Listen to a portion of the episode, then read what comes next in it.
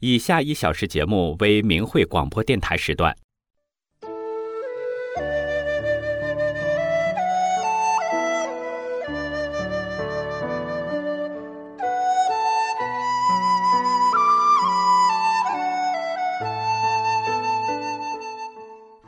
千年轮回，红尘梦醒，圆归大法，慧者心清。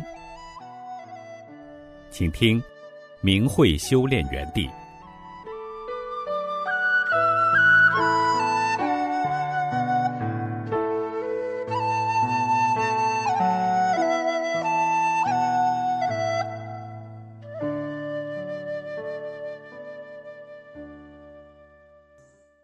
请听明慧交流文章，题目是“善心对待每一位有缘人”，作者辽宁大法弟子。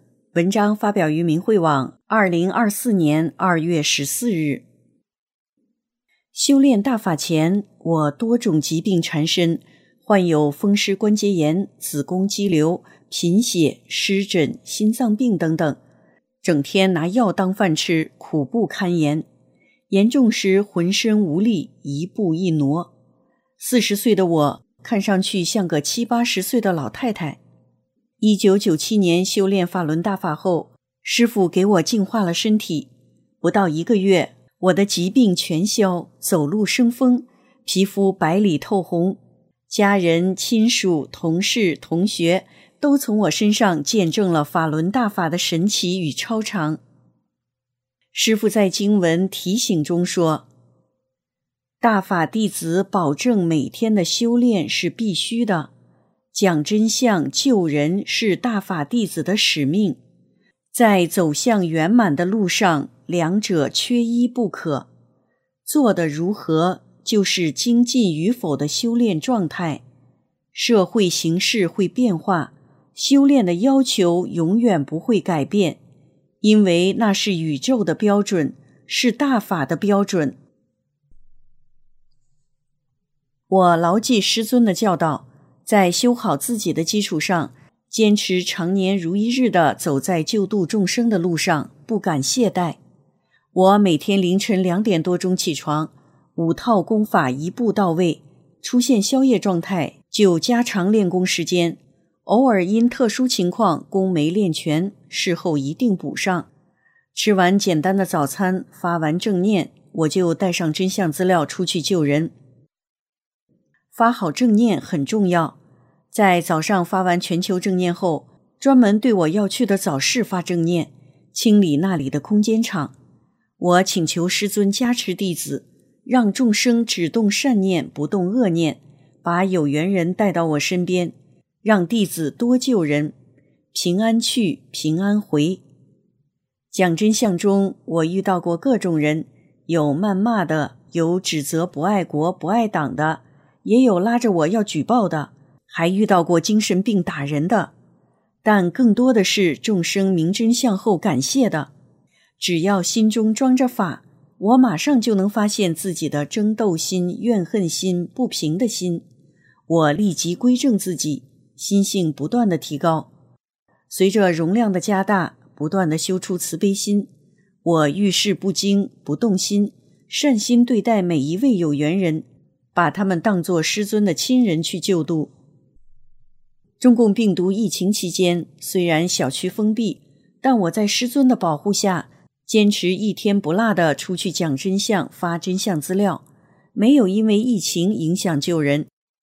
特别是师尊的新经文为什么会有人类发表后，我就打印了多份送给亲朋好友，并在早市发给明真相或愿意看的有缘人，他们都表示愿意帮助传给别人。我嘱咐他们要尊重，不能随意丢弃。由于我心性不断的提高，救人的效果也越来越好。下面讲几个讲真相中的小故事。一。你发这个千万要小心，注意安全。有一天，我看到一位六十岁左右的男士，我把《明白》大册子递给他，说：“兄弟，送你一份杂志看看，内容非常真实，是告诉你在大瘟疫中自救的方法。不用花一分钱保个平安。他问：“是法轮功的？”我说：“对，只有法轮功在救人。”他接过册子说：“我是公安的，刚刚退休，我什么都明白，什么都知道。但是中共是枪杆子底下出政权，我们没有办法。现在对你们还是打压，没变。你发这个千万要小心，注意安全。”他对我连说了四遍。我说：“谢谢。我们冒着被抓的危险走出来，就是为了你们能明真相得救，别给中共当陪葬，把那个党从心里退了吧，保个平安。我给你起个名叫洪生，退出中共好吗？”他说：“好。”我问他：“知道大法师父对全人类讲法了吗？”他说：“知道。”我马上把师尊为什么会有人类的经文送给他，他欣然双手接过。二，我是最同情你们的。现在明真相的警察越来越多。有一年冬天，刚刚下过一层小雪，天气阴沉沉的。我去找事发真相台历，快要散场，没有几个人了。我手中拿着剩下的一本台历，寻找有缘人。这时，从东边入口急匆匆地走来一高一矮两个男人，我马上迎过去，冲高个、年龄大点的打招呼：“兄弟你好，送你一本大法台历保平安。”这人接过台历，对小个子说：“这个很好，你拿着。”大个子说着，急着走了。我对小个子的人说：“小伙子，你好好看看内容，得福报。我再告诉一个保平安的方法。”退出中共的党团队组织。这个小伙子说：“你看看我是干什么的。”说着就从裤兜里往出掏东西，只露出一半。他看我没看清楚，就掏了出来。我一看是个手铐，我没动心。我说：“那是抓坏人用的，我是好人。”因为我的念正了，小伙子收起了手铐。他说：“其实我是最同情你们的。”大姨，快走吧！他推了我一把，我很感激，大声说：“你善待大法弟子，会得福报。”三师尊时时都在看护着我。一天，在一个大集市上，我给一个人做了三退，并送给他一个真相册子。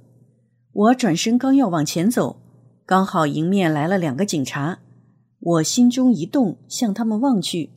一看，他们直视前方，根本没看到我。我和他们擦肩而过。我知道是师傅挡住了他们的视线，不让他们看到我，保护了弟子。这样的情况不止一次。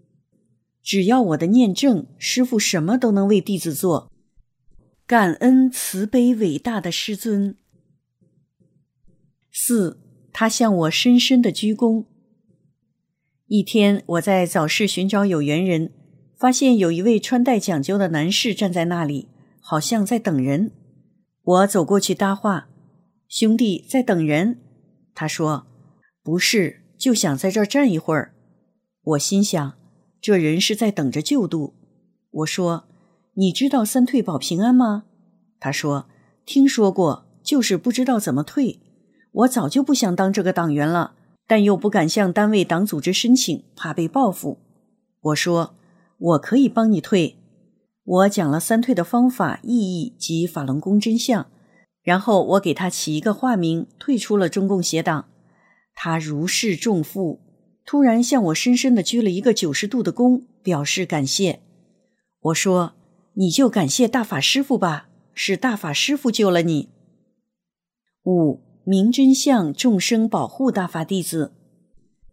中共协党二十大和二中全会期间，为了加强防范，公交车上设专人检查兜子，大街小巷警察便衣到处都是，但我照常救人不误。一天，我随着人流往集市走，看到一位男士，我快速递给他一份《明慧周报》，然后边走边劝他三退。这位老哥装起资料对我说。你知道今天是什么日子？二中全会老严了。我儿子是公安的，专管你们，赶快回去，别发了，危险。我说谢谢。我仍跟着他往前走。他说：“我为你好，赶快回去，别吃眼前亏，邪党老狠了。”说着回身挡着我，不让我往前走。我说：“谢谢兄弟好意，你一定告诉你儿子，不要迫害法轮功，否则会遭报的。”我就往回走。看他走远了，我才反身进入市场，做我要做的事。那天救人的数量和往常一样，没减少。这么多年来，作为大法弟子的我，没有敏感日，没有节假日，一年三百六十五天，我只有大年初一休息一天，因为年三十晚上看神韵晚会睡得太晚。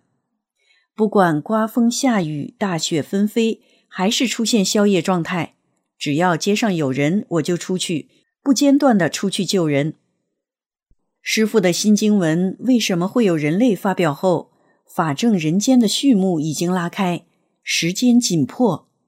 作为大法弟子，我更要加快救人的步伐。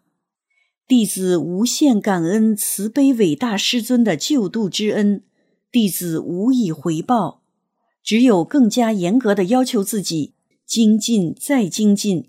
做好三件事，回报师尊。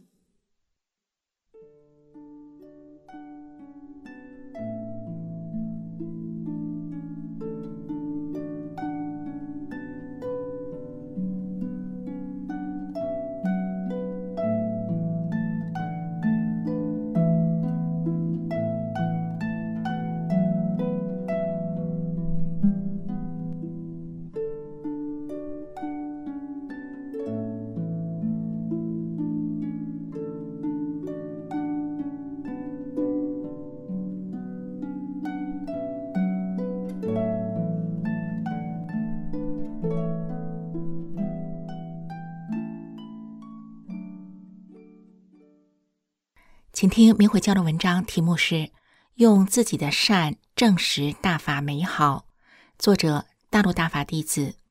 文章发表于明慧网，二零二四年二月十日。我是一九九九年七二零以前得法修炼的老大法弟子，二十多年的修炼中，风风雨雨，时而前行，时而跌倒，走得很艰难。但慈悲伟大的师尊并没有放弃我，一直慈悲的保护着我，推着我往前行。二十多年的修炼中，通过修炼法轮大法，我逐渐变成一个处处为别人着想的人，在矛盾中向内找自己，在大法中不断提升自己的境界，使自己符合大法的要求，做一个大法弟子应该做的。作为一个修炼人，在日常生活中都会遇到矛盾，关键是能不能记起自己是个练功人，能不能想起师傅讲的法，能不能按照法的要求去做，区别于常人，把正实法放到首位。二零二一年的夏季，母亲生病在医院时，我在全力护理，只有我一个人在老人跟前。母亲得的是癌症，父亲又刚去世，心里很难受。正在此时，我突然接到租我房子的人打来一个电话。打来的电话说，因厨房顶上漏水，厨房都不能用了。他上楼上找到这家的主人，让他们下来看一看，想赶快解决这个事情。楼上的人耍赖，不买账，他和楼上的人发生口角，要动手打起来了。知道这事后怎么办？我迅速安排好母亲的一切，安慰了她一下，告诉她说：“我有点急事，需要回去一下。”然后就赶快赶到租房处。我到的时候，看到两个人还在吵得不可开交，眼看要打起来。我赶忙过去把他们先劝开，问漏水的情况。楼上的说漏水与他们无关。原来是我们二楼上住的人在装修房子时，装修工人把装修的渣子图方便扔进厨房的下水道里，造成了厨房下水道堵死，致使水从楼上流到我们厨房内。但这家人怕花钱，不承认是他们所为。我知道情况后，没有像常人那样去处理问题。在他们不想担负责任的情况下，为了避免矛盾激化，我和租我房子的人一起回到屋子里，对我的租房人说：“这样吧，我先找人把下水道疏通，不耽误你用。”我立即打电话找到疏通下水道的人，请他们马上来这里把下水道疏通好。疏通下水道的师傅及时到了，结果捅出来都是装修废料。二楼的主人看到这些装修废料渣子，也没什么说的了。他们也知道理亏，最后也积极配合我，这个矛盾就这样解决了。可是下水道虽然通了。但是路面也要提高，下水道也要提高，才能解决根本问题。因为我们这边单元是五层，因此下水道的提高关系到一到五楼，但是谁也不愿意管，更谈不上出钱了。这时我想到母亲还在医院躺着，旁边没人，这边又离不开，心急如焚，一急有点忍不住，有气了。但我马上想到，我是修炼人呐，这个时候这么多矛盾，能是偶然的吗？这不是在让我再提高心性吗？我要为别人着想。我马上平静下来，忙着找人开始施工，默默的在做着。医院里无人照顾老人，又要在这边现场忙碌，真是又累又麻烦，自己还得先垫付施工钱。这时有个邻居看不下去了，说：“你先回医院吧，我帮你看着。他们搞好了，我给你打电话。”我正从内心感谢邻居，马不停蹄回医院去。下水道和提高路面的事情办好了后，我们这个单元的人都由衷的感谢我，并送来了每人应该分摊的钱。可矛盾又来了，有一家人不愿意出钱。理由是他现在不在这里住，这就意味着他不给钱就需要我付。可是我的退休金因为练法轮功扣了两级工资，而且丈夫工作被单位开除了，没有工资，还在监狱里被迫害，也要钱。尽管这样，我也平静地说：“那钱我就出吧。”我修炼了法轮功后。按真善忍的要求做一个真正的好人，如果没修炼法轮大法，是做不到这样的。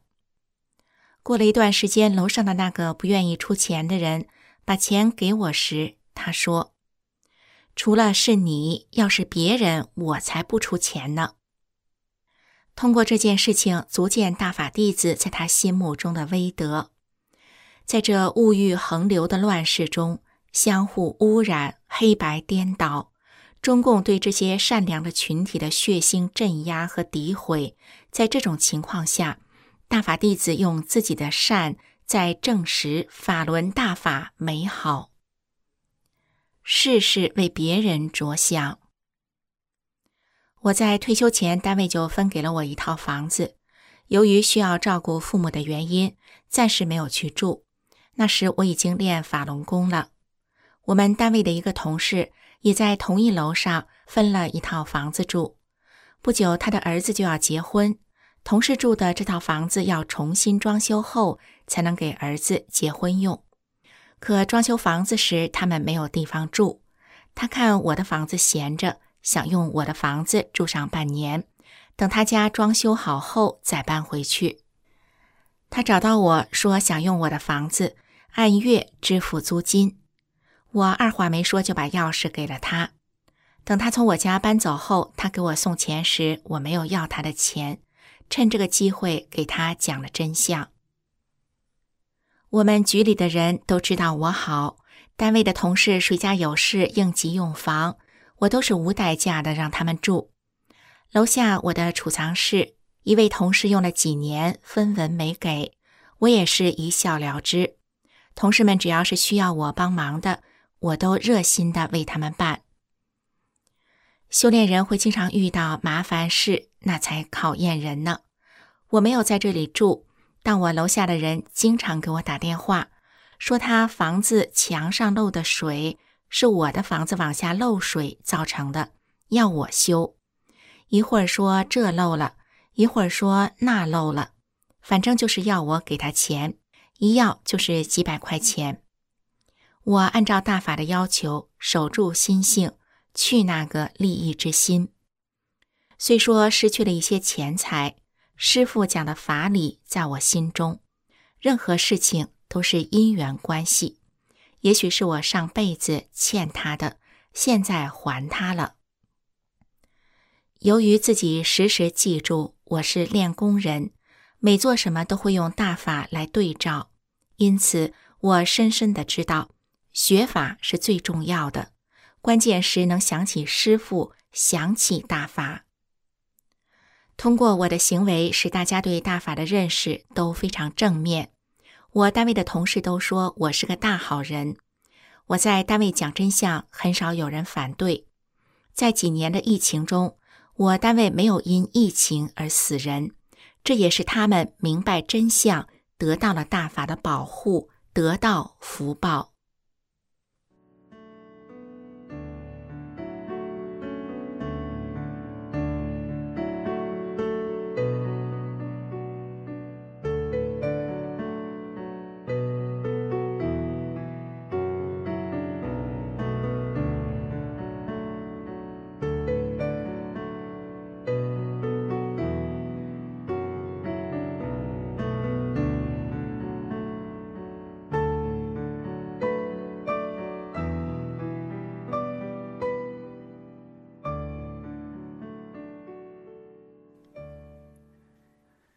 请听明慧交流文章，题目是“转变观念，找到了怨恨心”，作者中国大陆大法弟子。文章发表于明慧网，二零二四年二月十二日。我是一九九八年修炼法轮大法的，今年五十多岁。二零二二年有段时间，我发现自己麻木懈怠，修炼状态不好。我就来到一位独居的同修家，吃过晚饭后，我滔滔不绝地说些没用的话，又强迫他听大法歌曲。同修包容我，没与我争执。一晃两个多小时过去了，发正念时间也都过去了，我耽误了两个多小时，他也没生气。我说：“我们学法吧。”于是我们各自学法，他抄法。我背法，但我怎么也背不进去。这时，同修说：“我想和你说个事。”我气急败坏地说：“我来你家是想来调整的，快一小天了，一个字都没学进去。”面对我突如其来的指责，他立即闭上了嘴。后来交流时，他说：“看你气的那样，我即刻无条件的找自己。”我感受到了他的善良与包容，也开始向内找。我来到同修家，耽误了他的时间，打乱了他学法做三件事的计划。同修没有抱怨，没有指责。我给他带来这么多不便，我还……哎，我这是干什么呢？我也不像个修炼人啊，没有按照法的要求去做，天天看书。并没有做到师傅在《红银实修》中说的“事事对照，做到是修”。遇事时，不是先找这是修我什么心，而是抱怨、指责、安排，不符合自我了，就忍不住了，不修自己。此时我很惭愧，偷偷的看了看同修，想与他道歉。又怕耽误了他太多的时间，其实还有不好意思的心、面子心。我向内找自己，任性、不修口、显示心、不平衡的妒忌心、抱怨、安排事的心、自我、自私、不符合自己了就来恶的。我这么多的心，怎么提高呢？怎么助师正法呢？我必须马上向同修认错。这时，同修也看到了我的转变。他说：“我向你道歉，不该耽误你的时间。”我马上说：“不，不是我错了，我来到你家，打乱了你的计划。你那么包容我，我却任性抱怨，还不平衡的指责你。对不起，我错了。”同修说：“认识到了，改了就好。我俩先别学法了，交流交流吧。”于是，我俩盘腿打坐，面对面切磋起来。他帮我找到了许多心。他说：“你对某某的心，你找了吗？这么多年，你为什么看不上他呀？看不上他什么呢？”我说：“他爱显示、挑、删、势利眼，邪党的东西太多了。”他说：“他有的心。”你有没有呢？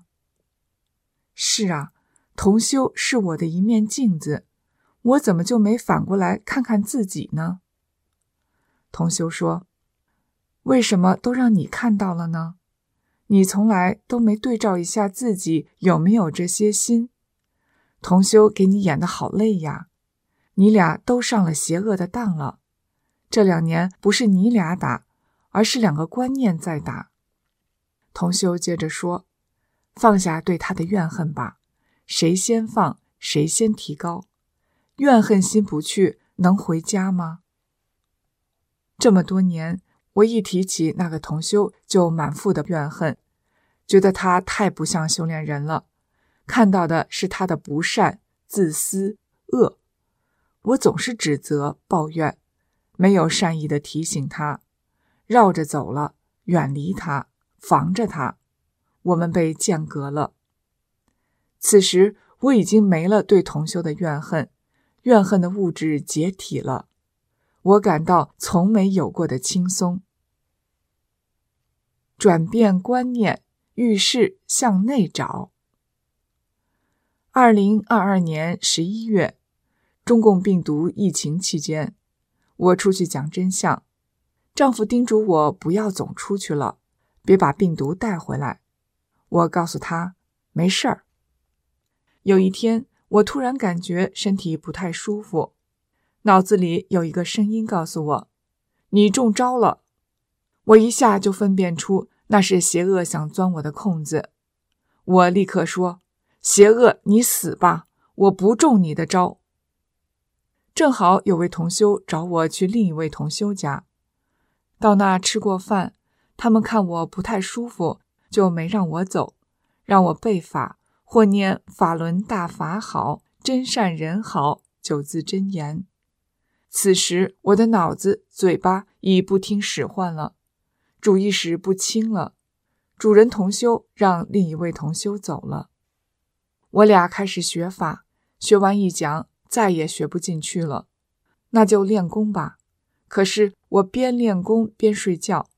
同修不断的提醒我说：“睁开眼睛，别迷糊。”我却管不住自己的思维了，就是困。邪恶往同修思想里打念头：“别管他了，不可救，不可要了。”同修立即警觉，马上灭掉坏思想，随后不停的叮嘱我说：“快求师傅，快求师傅呀！”我不停的求师傅，师傅。我哪里错了呢？我一遍一遍地求着师傅，脑子里忽然闪过一念：不敬师，不敬法呀！我不敬师，不敬法。我平时看书学法都很恭敬啊，我也经常告诉其他同修，床头柜里如果装了大法书，上面不要摆灯、手机、插座等用品。同修们都认为我很敬师敬法的，我怎么会不敬师不敬法了呢？我很不解。我恳切地望着师傅的法相，师傅啊，您再点化点化愚钝的弟子吧，我哪里不敬师不敬法了呢？如果我明白了，一定转告大家，请恩师点化弟子。这时。脑海里出现练功时胡思乱想，不听师傅的话。我一下懵了，我不能不听师傅的话呀。这时我一下就不困了，不迷糊了，立刻精神起来了，把同修吓一跳。他赶紧问我说：“你怎么了？”我说：“我不困了，我找到了。我练抱轮时胡思乱想，练第三套功法，师傅还没喊口令，我就开始冲冠了。练第四套功法太快，不随着师傅的口令走。五套功法还不能一步到位。”我对师傅说：“谢谢师傅，谢谢师傅，弟子记住了。”以后一定做好。法轮大法太神奇了，向内找真是法宝啊！在这为数不多的修炼时间里，我要多向内找，修好自己，多救人，完成誓约，圆满随师傅回家。感恩师尊，感恩大法。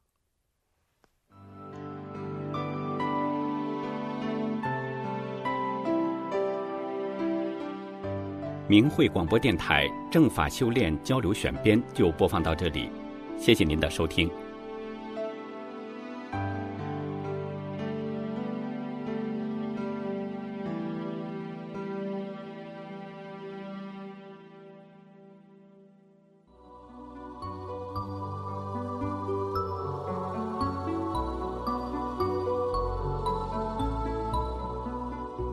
大法红传时。我悄然来世，纯真善良，聪慧又非凡，珍惜法缘，不迷不惑，紧随师还。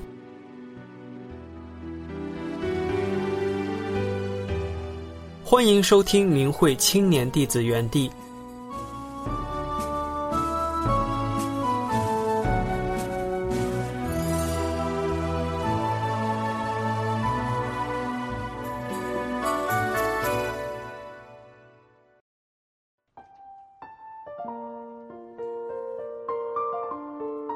大家好，欢迎收听今天的明慧青年弟子园地。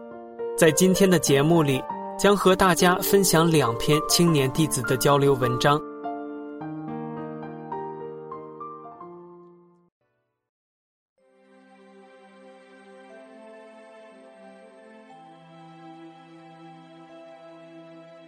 请听明慧交流文章，题目是。在看守所讲做好人的道理，在押人员明白大法好。作者：中国大陆大法弟子。文章发表于明慧网，二零二四年一月四日。我是一名青年大法弟子，曾经有一段被非法关押的经历，在看守所里，我才真切的感受到生命是那样的可贵，但是生命走错了路，又是那样的无助。我看到这些人无知的犯罪的时候，心里无比难过。在师尊的慈悲安排下，我走上了讲台，用我在大法中悟到的法理，用传统文化的知识，一点点的滋润着他们的心田。很多人听懂了法轮大法好，对自己所犯的罪深深忏悔。一，从内心里怜悯犯了错的人。曾经的我与很多人一样，以为被关进监狱或者看守所的人，除了大法弟子外，都是坏到不能再坏的人。可是真正接触下来，才发现其实很多人心存善念，甚至还有一部分人内心非常善良。但是由于无神论的教导，使很多人不相信因果报应，为了一点小利，走上了犯罪之路，真的很可怜。我遇到一个人，有一天，他突然跪地，无助的大喊：“救苦救难的观音菩萨，救救我吧！观音菩萨，救救我吧！”当时的我眼泪快下来了，突然觉得人真的好可怜，无知的造业，面对恶果时又是那么的无助。我特别特别想用师傅教会我的法理教教他们。师尊看我有这样的想法，就给我做了安排。一个看似偶然的机会，我成了一名讲师。二，在看守所的讲台上讲做人的道理和大法真相。看守所里特别无聊，白天都被强制坐着，有的看守所提供书籍，也有的允许学习一些诗词歌赋之类的。因为我经常给看守所里的人讲道理，开导一些想不开的人，再加上言行比较善良，就这样，我被推选为他们的讲师。就这样，我被安排每周讲两到三节课。为了更好的讲真相，每次讲课前我都认真的备课。我会准备一张空白纸，小到开场白，大到穿插中间的小故事。我都逐个斟酌，然后我把重点记录下来，方便讲课时用。讲完课，我还会私下里询问哪里讲的不好，我下次改正。慢慢的，越讲越好。一开始我讲《三国演义》诗词，后来就专讲《弟子规》，因为《弟子规》里面有很多做人的道理，这样我就能同时给他们讲自己从法中悟到的法理。在讲道理之前，我会选合适的小故事穿插进去，这样听起来生动又有趣。结合小故事再讲做人的道理，大家比较容易接受。因为之前我听过明慧广播里面的传统文化故事，大量的素材给我提供了帮助，同时师傅也在给我开智开会。很多故事感觉上记不全了，但是仔细回想。又能全部想起来，而且能讲得很生动，所以每次讲课的时候，大家都非常注意听。每次讲完课，大家都报以热烈的掌声。讲到孝道，我从几个方面讲。第一，古人的孝，我就讲舜的故事，汉文帝如何孝敬薄太后的故事。不管从百姓还是到皇帝，自古把孝道看的是最重的。不孝之人可以杖毙。以前没有殿选的时候，都是举孝廉，孝子还可以当官。第二，不能让父母蒙羞。我讲了，山东有个贪官，隐藏的特别好。当媒体曝光之后，父母两人蒙羞，留下遗书自杀。我劝诫道：为人子，做事首先考虑这件事是否会让父母蒙羞。为人子在外吃喝嫖赌抽坑蒙拐骗偷这样的行为，父母是可能会被戳脊梁骨的。如今大家在这样的地方，一来父母揪心，二来也让父母蒙羞。第三，我理解的孝道，我说很多人的孝道就是给父母钱。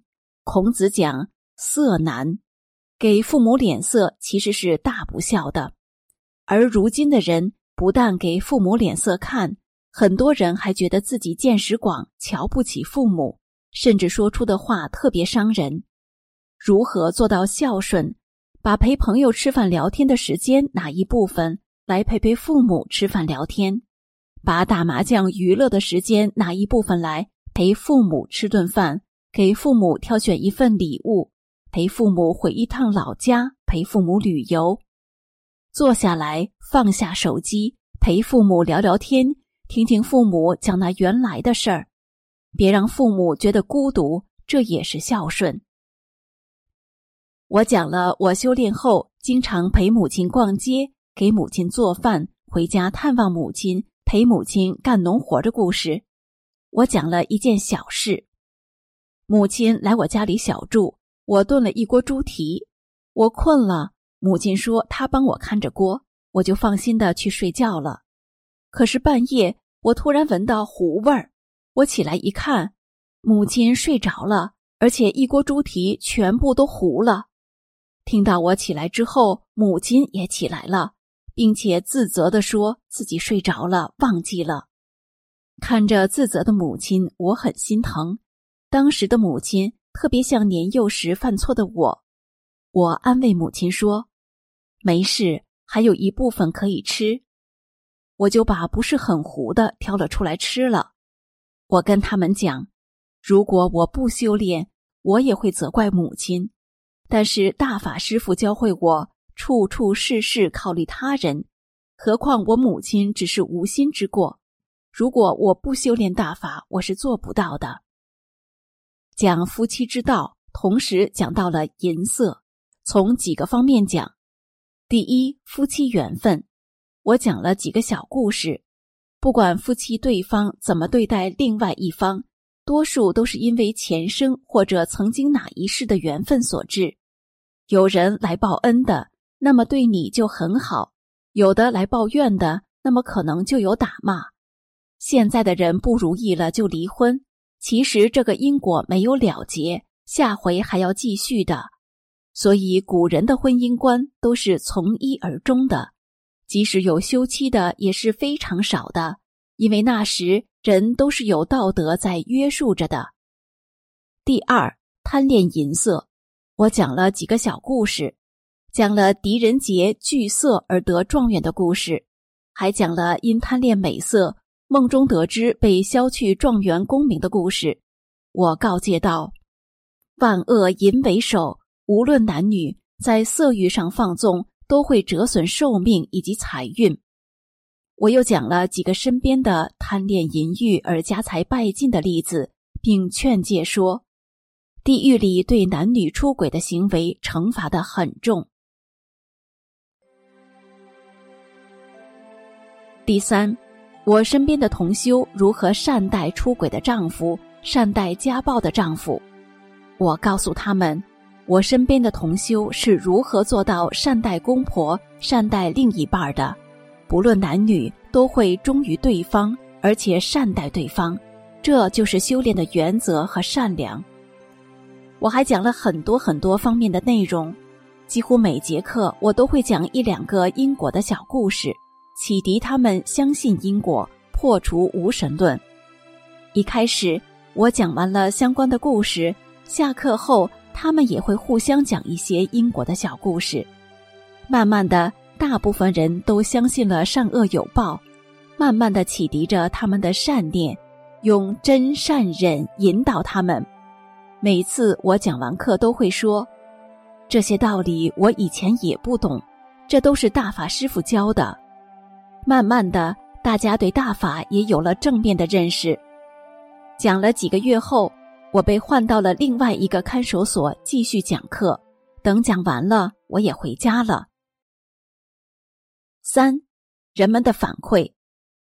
A 说：“我见过好几个法轮功，他们把我们被非法关押的法轮功弟子都称为法轮功。从你的讲课中，我了解了法轮功，也颠覆了我过去对法轮功的认知。”你这样的润物细无声的一点点的讲解，以及你的言行，你是在告诉我们法轮功好。B 说：“什么是光明？某某指我就是光明。我曾经以为追求钱财就能得到快乐，可是钱多的时候其实更不快乐。我老公给我买一块五十万的手表，我都没有高兴一下，但是。”某某教会了我快乐，为他人付出，为他人着想，这都能给自己带来快乐。C 说：“我没什么文化，我活了四十多岁了，我竟然不知道怎么做人。如果我早认识某某，他给我讲这些做人的道理，我不会进到这里边来。我觉得我这辈子都不会忘记他，他教会了我怎么做人，为什么要做一个好人。” D 说：“我一直在坚持做好人，但是很多时候还是很迷茫，尤其在官场上，能够洁身自好很难的。但是我知道要坚持下去。听了某某的讲课之后，我明白了我坚守做好人的道理是什么了，不再有疑惑，我的坚守是对的。”E 说：“我不会说啥，我就是觉得某某讲的好。”我跟谁都说某某讲课讲的真好，要是人人都能这样做，社会就会特别好。狱警叫我出去问某某如何，我说他讲课讲得好，人也好。狱警说：“是的，他讲课讲的挺好的。”后来才知道，狱警有时候也听我讲课。F 说：“都说犯人不好管。”犯人情绪不好处理，狱警也无能为力。狱警就应该请你去挨个监室讲课，那些犯人我估计就不会再犯法了。我家好几个小孩呢，有机会请你去我们家讲课，我都不知道怎么教育孩子。如果有你帮我，那就太好了。G 说：“某某讲的每一节课我都认真听，我就是那个曾经不知道怎么做人才落到今天这个地步的。我不知道如何孝敬父母、教育子女，也不知道夫妻之道。我有时间就打麻将。”最后把自己搞到这里面来了。现在想来，如果有时间多陪陪孩子，多陪陪父母，多陪陪丈夫，我的生活该多么美好！从某某的讲课中惊醒过来，才知道人应该怎么去做人，怎么去考虑别人，善待别人，而不是自私的只看自己。很多人表达了自己的想法，还有很多感动的话。时间比较久了，很多都忘记了。我相信大家都听懂了。讲了那么多，其实就是想告诉世人：法轮大法好，真善人好。我私下里也会跟他们讲真相。很多人都做出了正确的选择，退出了曾经加入过的邪党组织。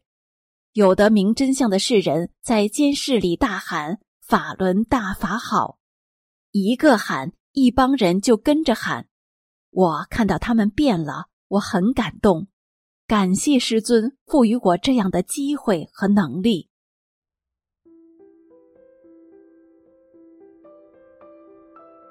四，狱警帮我给同修传信，我不但给里边关押的人讲真相，还注重给狱警讲真相，只要有机会就约见狱警和所领导。在一次次的讲真相的过程中，以及狱警偶尔也会听我讲课，狱警亲口对我说的。慢慢的，狱警对我们这些修炼人很认可。后来，在一次跟狱警的沟通中，他说：“现在的孩子犯罪是他们很头痛的事儿。”他说：“希望我能引导这些未成年的孩子如何做人。”后来，狱警还经常叫新来的多跟我聊聊天，这也给我提供了讲真相的机会。在里面，所谓的同案是不能传递任何信件的。有一次，我请求狱警帮我给同修 A 传递一份信件，他欣然应允。之后，他再见到我，就对同修 A 赞不绝口，说同修 A 写给他们狱警的信，他也看了。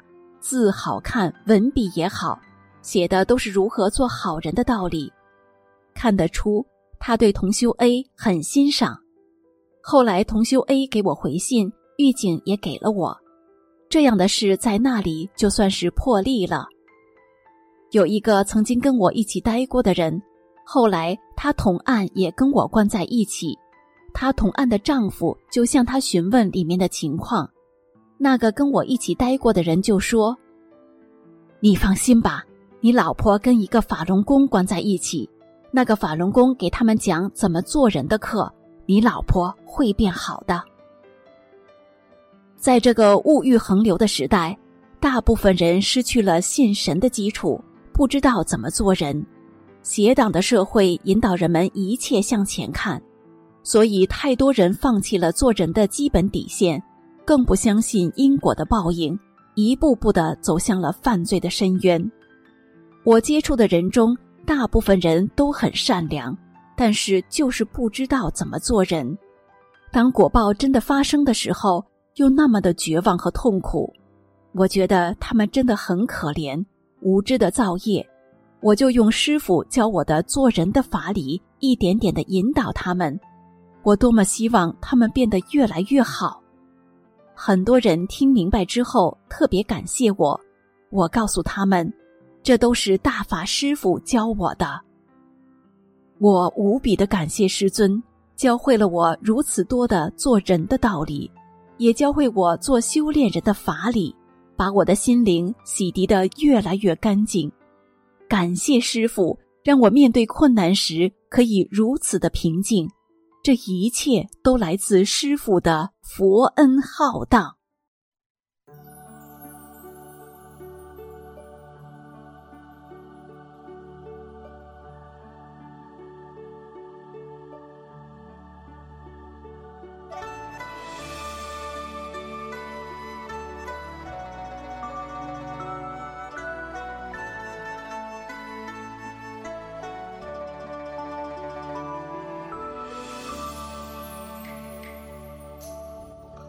请听青年弟子的交流文章：不实修出现的严重干扰。作者：大陆大法弟子。文章发表于明慧网，二零二四年一月七日。我因为不抓紧时间实修，被旧势力钻了空子，出现了严重的干扰，令自己深刻警醒。大法修炼是严肃的，我意识到抓紧时间实修的重要性。越是到最后，旧势力越是下狠手，再用各种形式把他们认为有漏的大法弟子拽下去。我写出来提醒还有同样问题的同修，我们一定要立即归正自己。昨天做完真相邮件的项目，已经晚上九点半了，加上白天比较忙碌，没有练功。我内心计划的是晚上做完事就练功，不能让今天的三件事有欠账。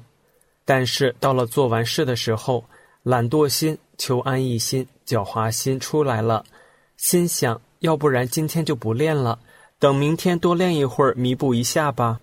于是，原本离十二点发正念还有两个多小时的时间，被我偷懒浪费掉了，去干常人的不要紧的事情，而没有练功。发完正念后，我就睡了。在半夜一点过的时候，突然一阵异常的难受袭来，整个胸口如同压着一块大石头，窒息感、心慌感、眩晕感充斥。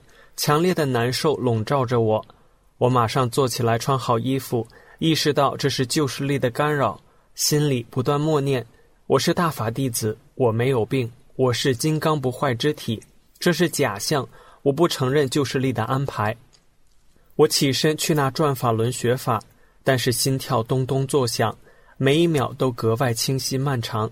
心慌的痛苦就像一层层巨浪一样在拍打升级，耳朵轰鸣起来，双手也颤抖起来，身体发麻，根本无法集中思想看进去一句法。同时，我连去隔壁房间叫醒母亲同修的力气和精神都没有。此刻，整个人被极度的压榨感占据了，负面的思想也在此刻出现，暗示要带走我肉身。我马上坚决否定。捧着师傅法相，不断的求师傅，请求师傅帮助我。我绝不要旧势力的安排，我只要师傅的安排。我将自己的一切都交给师傅，去留由师傅决定。一遍一遍的求师傅，度秒如年般的痛苦终于渐渐缓和下来。我立刻立掌发正念，清除邪恶，否定旧势力干扰，同时向内找。我因懒惰浪费了时间。没有做到实修真修，练功也是实修的一部分，也是师傅要求的三件事的一部分呢。我是修大法的，修真善忍的，却连练功这点苦都吃不了，都不抓紧，我真差劲！放任偷懒的心，求安逸，被旧势力钻了空子，给我强加了这个磨难。我向内找，找到了自己长期的执着。作为青年大法弟子，对手机的依赖戒不掉。我有喜欢看常人新闻热搜的习惯，虽然每次只是看一看标题，但是这样也被常人的大染缸沾染了。特别是和自己工作学习没有关系的内容，花时间看，既浪费了时间，又是强烈的执着心。师傅在转法轮中说：“我说你千万别去，听了不好的东西就从耳朵往里灌。”我悟到，去看常人的东西。不好的东西也会从眼睛进入我们的身体，干扰我们。提醒被同样问题困扰着的青年同修们，一定要去掉对手机的执着，不要被常人社会任何事情迷住。对手机里任何东西感兴趣，都会拖住自己不能精进。这样的教训太多了。师傅在远离险恶中说：“宇宙正法到了末后，这段时间过后，会有一个严肃的筛选。”淘汰过程。我从近期周围一些大法弟子的表现和自己此次事情感受到，这个过程已经来了。有的老年同修被严重病业拖走肉身，有的同修突然眼睛看不见，有的同修深陷债务危机不能自拔。我母亲外出摔倒过两次，有的同修多次出现危险，还没有意识到向内找。我深深地感受到旧势力对有漏的、对长期执着心不去的大法弟子越来越严厉，越来越下狠手。我们要警觉起来，向内找，真正归正自己，抓紧时间实修呀！千万不要让自己处于危险之中还不自知。以上是我个人的体悟，层次有限，不当之处，请同修慈悲指正。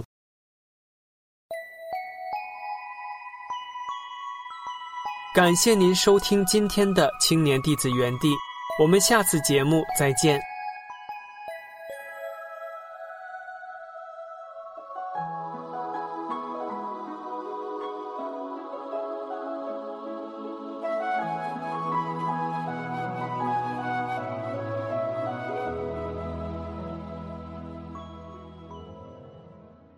节目的最后，请欣赏著名男高音歌唱家关桂民演唱的歌曲《法轮大法照我心》。